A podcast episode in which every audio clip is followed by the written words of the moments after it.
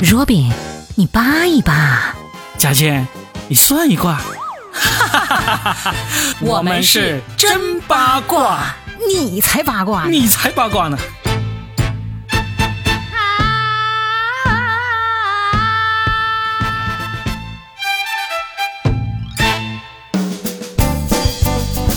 欢迎来收听我们新的一期真八卦，我是八一八 Robin。大家好，我是算一卦佳倩。上一期还说这个 Robin 呢特别喜欢扒女生的八卦八卦，然后今天要扒的是什么呢？今天我们男女一起扒。哎，难道我算卦算错了？嗯，在八一八面前是没有那么容易算得准的。好，那今天要聊的是什么呢？今天聊的姐弟恋。对，嗯，我觉得这个挺有意思，因为最近有一档节目呢，令到一个本来就已经很出名的姐弟恋，就再一次的更加红火了。哪个？就是伊能静跟秦昊。然后顺带呢，我们去找了一下娱乐圈里面这种姐弟恋的，其实还挺多哦，非常多呀。对啊，我们数一下，除了这个伊能静和秦昊，还有陈松伶和张铎。对。然后钟丽缇和张伦硕，还有贾静雯和修杰楷，霍思燕和杜江。还有一对，虽然没有正式结婚，但是应该是这里面最有名的。谁？王菲、谢霆锋，对不对？对，应该是最有名就是他这一对了，对吧？我甚至觉得他们是开启了姐弟恋的先河。哦，就是他们先开启的是吧？就比较。大方的公之于众吧，嗯，其实可能之前也有，但是像他们这么明目张胆的高调的，当时谢霆锋牵起了王菲那个牵起王菲的手那张照片，还记得吗？嗯，就是一下子哇，娱乐圈一片哗然呢，炸了是吧？如果是那时候有热搜的话，应该连续占据热搜不知道多少个月的那种，应该会。当时已经够热搜的了呀，嗯，因为那个时候不像现在社交媒体圈那么发达，但是实际上当时所有的做媒体的娱乐板块全是这个，对的，太惊人了。是的，嗯，因为毕竟王菲本身也很传奇，谢霆锋自己也是自带很多的话题，而且再加上中间还有一个张柏芝，嗯，就几个人来来回回那个那个事儿啊，让人真的是聊好久好久都聊不完呢。连续瓜，嗯，还有一个呀。嗯，萧亚轩呢？啊，我们怎么可以不提萧亚轩的快乐呢？萧亚轩姐姐的快乐。哎，其实我们说了这些啊，我相信听众们都知道他们的故事，我们也不用复述了。嗯，但是其实我们想要聊一聊这个现象，挺有意思的。你是不是后悔自己没有成为姐弟恋当中的男主角？我给你找一个呀！我认识好多姐姐，五零后、六零后的，资产都不错的。姐姐，我不想努力了，是吧？对，你应该说阿姨，我不想努力了。这两天在找这个资料的时候，我发现有一个有趣的一个现象，嗯，就是这些人里面，绝大部分都是港台的和一个内地的这么一个结合，相结合。对，嗯，有没有发现这个挺奇怪的这个现象？呃，为什么呢？我觉得倒并不是说。非得是什么港台和内地，只是因为他们比较出名一点点。那实际上也有可能很多内地比较大的跟港台比较小的，只是因为他们不是名人。我说的不是大小的问题，我是说这个男女方有一方会是港台，有一方会是大陆。哦。挺有意思的，你想想，就是男女其实是都有的。你看王菲和谢霆锋，然后呢，那个伊能静是台湾的，秦昊是大陆的，然后那个钟丽缇是香港的，然后这个张伦硕是大陆的。你是想说这些内地的男孩子，宁可找个年纪大的，也不能找内地同年龄的吗？不是，就是这个其实有可能是南方是这个港台，有可能是这个南方是大陆，反而不是这个性别的原因，而是就观念。不是，而是就刚好有一方，例如我们大陆的，好像这个姐弟恋的情况没有那么多，或者说没有那么著名，只是没有爆出来吧？为什么要说“爆”这个词呢？是因为 对啊，就是隐秘吗？可能是因为大部分都是凡人嘛。扒肯定就是扒娱乐圈嘛，对不对？我们说娱乐圈，台湾的可能就只有贾静雯和这个修杰楷都是台湾的，对不对？嗯，就挺有意思啊。为啥会这样呢？我觉得这个也是有道理的，就是可能他们觉得真正的爱情其实是不受年龄、不受地域。不受身高、不受或者其他什么的这种限制的，所以他自然而然就能够去接受这个。我们其实也有啊，女大三抱金砖呐。我就是说，嗯，不是娱乐圈的人，我们现实中都见过很多，嗯，不奇怪是吧？但是还是比那个正常的男大一点、女小一点，这个还是要少很多的，对吧？嗯。但是在娱乐圈的这种结合，只要是稍微出名一点的，都是一方是大陆，一方是港台，这个就挺有意思，我就觉得。是我之前倒还真没有特别去分析这个，嗯嗯。但是我想，Robin，你也可以去看看抖音，抖音现在也算是一个小小的娱乐圈吧。对的。哇，我不知道为什么他抖音他老给我推那种就是老妻少夫的，是吧？他推给我干嘛？意思就是让我去找小弟弟吗？你估计抖音这个超级先进的人工算法已经算出了你的内心欲望。他算出我的内心欲望有什么用？他他他算出了我的钱袋子没有？你知道他怎么算出来的？他就发现每次推给你，你都在这个视频上停留的时间特别长，知道吗？不啊，我停留那个少妻老夫的更长啊，他怎么不推给我呢？是吗？我相对于这个你这个说法，我还是更加相信科学多一点，一点都不靠谱的科学。来，其实我们可以讲这个女大。男小这件事情，嗯，我觉得是弟弟们非常聪明的，嗯，我从来都认为呢，年龄啊不是一个关键，心理年龄才是真正的关键，嗯，就比如说有些弟弟可能确实年龄小，但是他非常的知道找一个成熟的女人，能够带给他哪些好处。例如，比如姐姐很成熟啊，嗯，姐姐资产也成熟，思想也成熟，嗯，身体也成熟，嗯，技能各方面都很成熟。什么技能？各方面啊，就是做菜啊，呃，这个挣钱啊，不管做什么都很成熟。好了，我知道你在说什么了。然后情，重要的重要的是情绪也很成熟啊，这是真的。她不像小女孩那样天天要黏着你，然后让你去哄。姐姐就是。在你需要的时候，他就陪在你的身边；嗯，在你忙碌的时候，他就悄悄的隐去，放下一张卡，或者是饭，或者是放在一张饭卡，或者是其他的什么东西，然后他就悄悄的离去。嗯，不需要这样的女人。然后发生了什么矛盾之后，这个女人也会给你台阶下，或者是主动来找你，因为姐姐也到了这个年龄阶段了，什么没见过呢？对不对？嗯，在真正的爱情面前。尊严算什么呀？面子算什么呀？对不对？我觉得成熟的女人是不会再被这些小情绪所控制，所以能够去找这种成熟姐姐的这种弟弟，我觉得其实他的内心是很爷们儿的，而且他会不被这种世俗的东西所框住，不更觉得他挺爷们儿，就软饭硬吃。我觉得其实是一种骄傲来的。对啊，因为其实基本上大家传统观念都会首先想到，你为什么愿意娶一个年龄比你大的？你是不是贪图人家的钱财啊？就我相信，绝大部分人第一印象都会是往这方面去想，那是大家的偏见吧？对，这个肯定有，但是我觉得很多时候也不完全是，但是这个其中很重要，我认为是重要的。嗯，因为一个姐姐如果她到了一定的年龄，她还是又老又潦倒，也没智慧，那你看中她什么呢？嗯，你光想去保护她吗？那值得你保护的女人太多了，所以我觉得。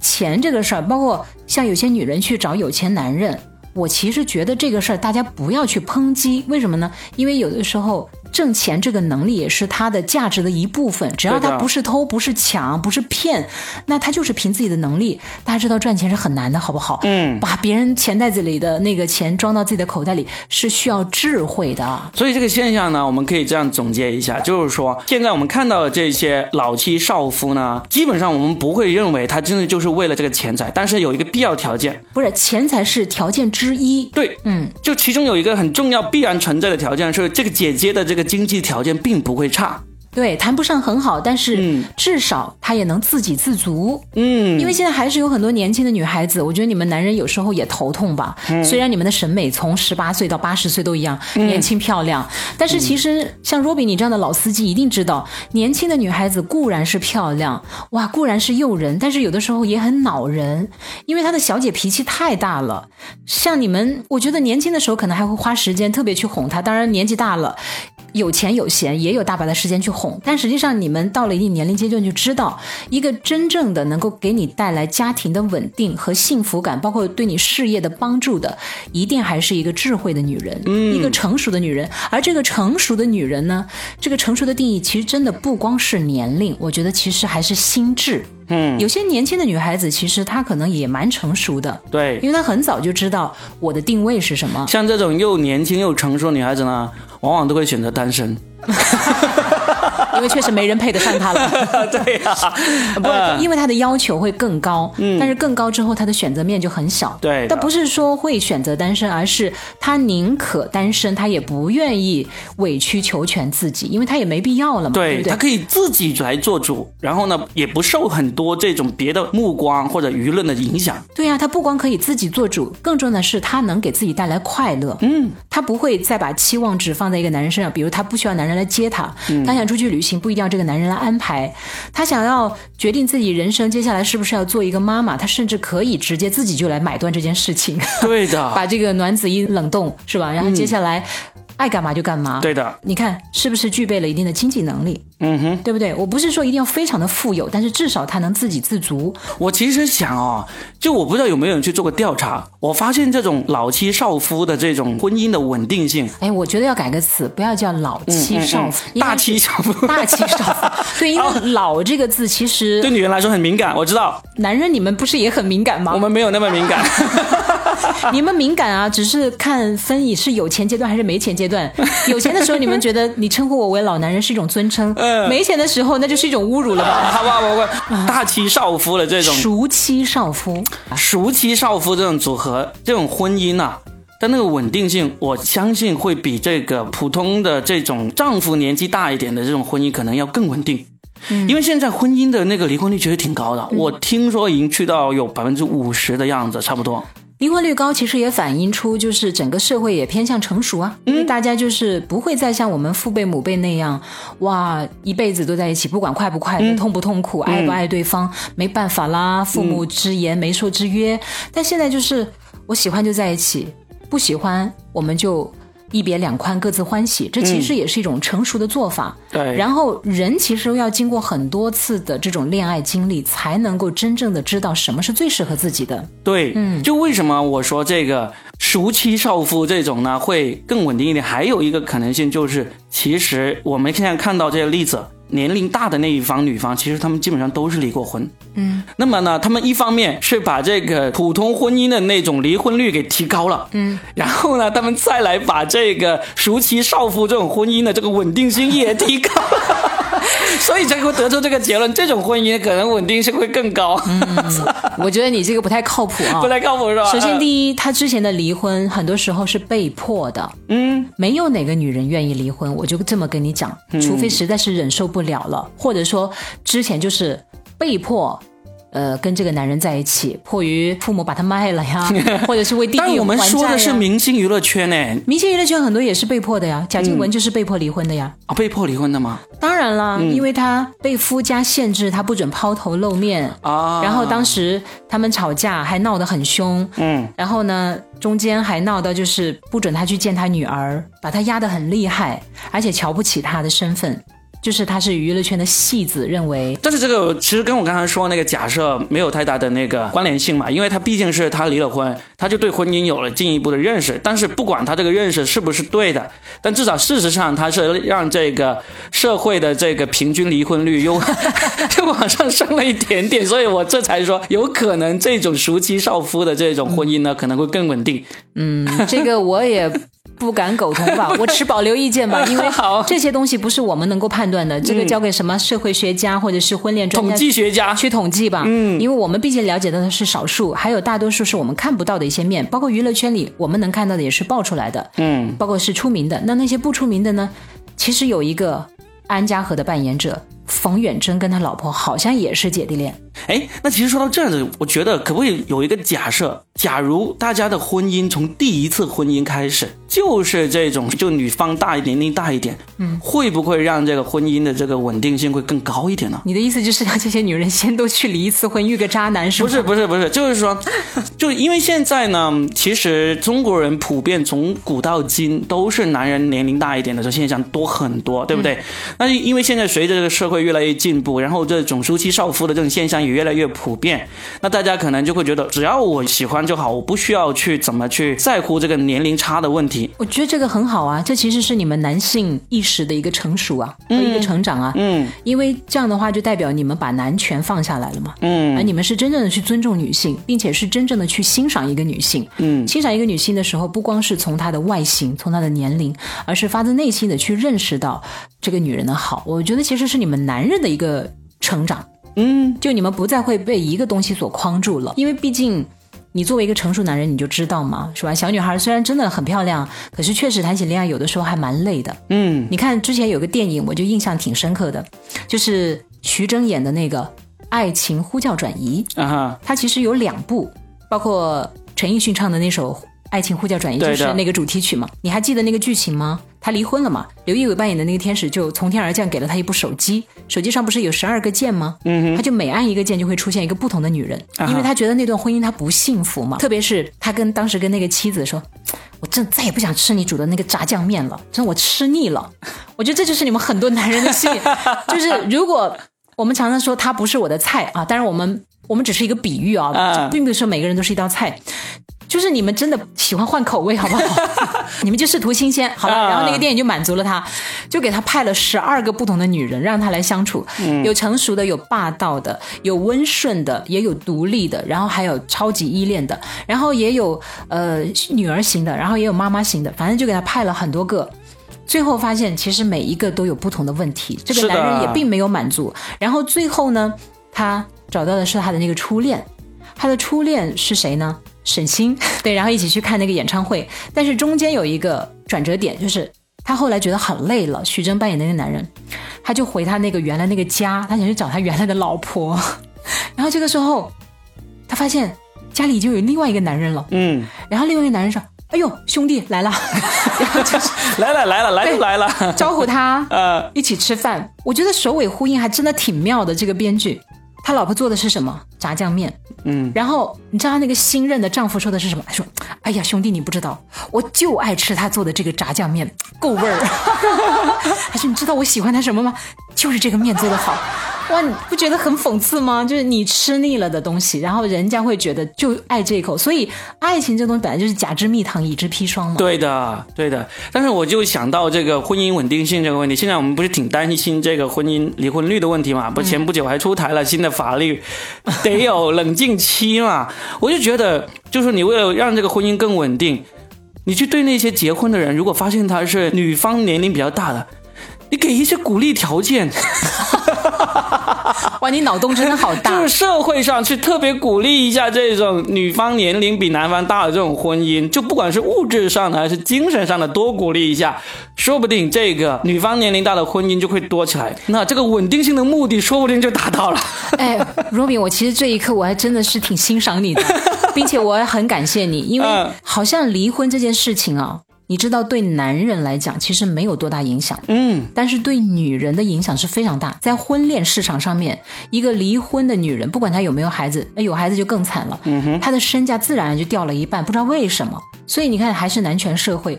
如果刚才你这种观念如果能够得到一个推广的话，我觉得其实是非常好的，就是提升了女性的地位。嗯，本来。婚姻嘛，合则聚，不合则散。怎么就后面就啊，离了婚的女人就是什么二手啊，或者是怎么样？怎么你们离了婚的男人就是个更更抢手啊？这样子真的哇？对啊，是不是很奇怪？是啊，所以我就说嘛，当然我们不是在妄议法律哈，但是呢，我就觉得这个法律的初衷也是为了让这个婚姻更稳定嘛，你让人家冷静，对不对？嗯，那你从源头开始啊，因为我们刚才得出一个结论，好像这个女生年纪大一点就会更成熟。哎，不，我觉得这个也不能统一，有些。有些女人老了，只是老了，更幼稚，然后更天真，更好骗。你这对着镜子说啥呀？你在？不要对着镜子说。也更可爱。好吧，反正我哎，纯粹了，我们就是真八卦嘛，也是脑洞大开的聊一聊各种各样的。但我觉得你刚才那个点真的很好，听我们女人讲话了。嗯，因为毕竟从古至今。还是离婚是大家认为是不好的一件事情。嗯那现在呢，已经开化一些了，觉得离婚也没有什么大不了。嗯但事实上，我们还是从现实来看，反正呢，你要是一个离婚的男人，给你介绍相亲的就一茬儿接着一茬儿。对，而且通通都是未婚女性居多，而且这些未婚女性呢，还对你真的是想扑倒你。真的特别欣赏是吧？特别想扑倒你。但是呢，你看一个离异的女人呢。我跟你讲，就门可罗雀，你们那是门庭若市。哎呀，你不要再这样说了，佳倩，我现在说的有点心动了。你家离婚了是吧？真的，因为离婚的女人，你看那个隐秘的角落就可以看出来一个态度嘛。嗯，朱朝阳的爸爸很快就找了新的老婆，年轻漂亮的，然后生了女儿。嗯，那边一个幸福的家庭。你再反看朱朝阳跟他妈妈生活在那个破旧的房子里，不是那个墙上的东西都还斑驳的，对呀，他爸爸都没管过。然后他妈妈本来在景区那里找了一个男人，那个男人一开始都说我可以接受你的孩子，你能不能公开？我们不要这么偷偷摸摸了。嗯，我也离婚了，你也是单身，为什么我们要偷偷摸摸？但朱朝阳的妈妈周春红就说不行，我得保护我儿子啊。然后我看那个弹幕上就写说，你看，这就是离了婚以后男人和女人、父亲和母亲的态度，不光残酷的现实，不光是整个社会对于女性，特别是离异女性的这种偏见。其实女人本身对自己也有偏见，嗯，是不是？她不管是从这个母性的角度考虑也好，还是说她从自己对外界别人对她的评价的顾虑考虑也好，总之她自己都会看低自己一眼。其实这个一说起来就沉重了。你说，就女人自己对自己的偏见，其实。还更残酷一点，所以我觉得这几个明星啊特别好，就是他们做出了一个榜样。对的，我更希望的是有一天大家是平权，并且平视，真正去追求你的幸福和爱情的时候，不管男人还是女人，我们去看待对方的时候，真的是灵魂伴侣。对的，而不会被这些外在的东西所限制。是的，甚至我觉得就因为今天我们只是主讲年龄嘛，嗯，那当然我可能更天真啊，我希望的是有一天真正的感情也不要被这些。单一的价值观所绑定，说啊，非得要找一个有钱或者是有车有房。其实你知道，这样你会阻隔自己很多的幸福的来源的。嗯嗯，包括女人也是，我们为什么要这么物化自己呢？你不觉得很多时候女人是自己作茧作茧自缚吗？就非得啊，我要找男朋友，首先的标准就是有车有房吗？嗯，你看，然后男人为什么找这个女性的时候，他的要求就是她年轻吗？她漂亮吗？你看，大家都有固固定的固定的思维，对的。所以，我们今天就借着聊这个熟妻少夫的这个话题，呃，往一个更加有深度的方向去探讨了一下啊。没觉得我们两个人真的是为人类的繁衍操碎了心吗？对呀。实际上，我真的觉得呢，嗯，男人们也请你们。正视自己的幸福，但是这个又跟女人又有关系，因为一个男孩子他的价值观的形成，特别是对女性的一个看法，包括对自己将来另一半伴侣的要求，其实也会深受妈妈的影响。嗯，是不是？如果你是一个成熟的妈妈，你会传递给儿子的就是将来你一定要找个年纪漂亮的哟，还是说你告诉儿子，你找一个你喜欢的？对，是不是？对。所以我觉得，像那个几个明星的那个妈妈。可了不起了，对的，秦昊的妈妈，张伦硕的妈妈，我挺佩服他们的。嗯，因为说真的，那个媳妇儿跟自己都相差就那么几岁，真的很需要，很需要强大的心理，好不好？你说到这个，我就想起了郭富城的岳父，我是听着你的歌长大的。很强大呀，对呀，你不觉得所有的当事人能够这样去开玩笑，就说明他们都坦然的接受了这件事情，并且觉得这个不能够阻碍我们成为一家人。嗯嗯，特别棒，所以若饼加油，加啥油？好不好？加油，做好节目，奉献更多好的话题给大家听，这就是我努力的方向了。意思就是加油培养你女儿哦。对，哎呀，又中了你的圈套。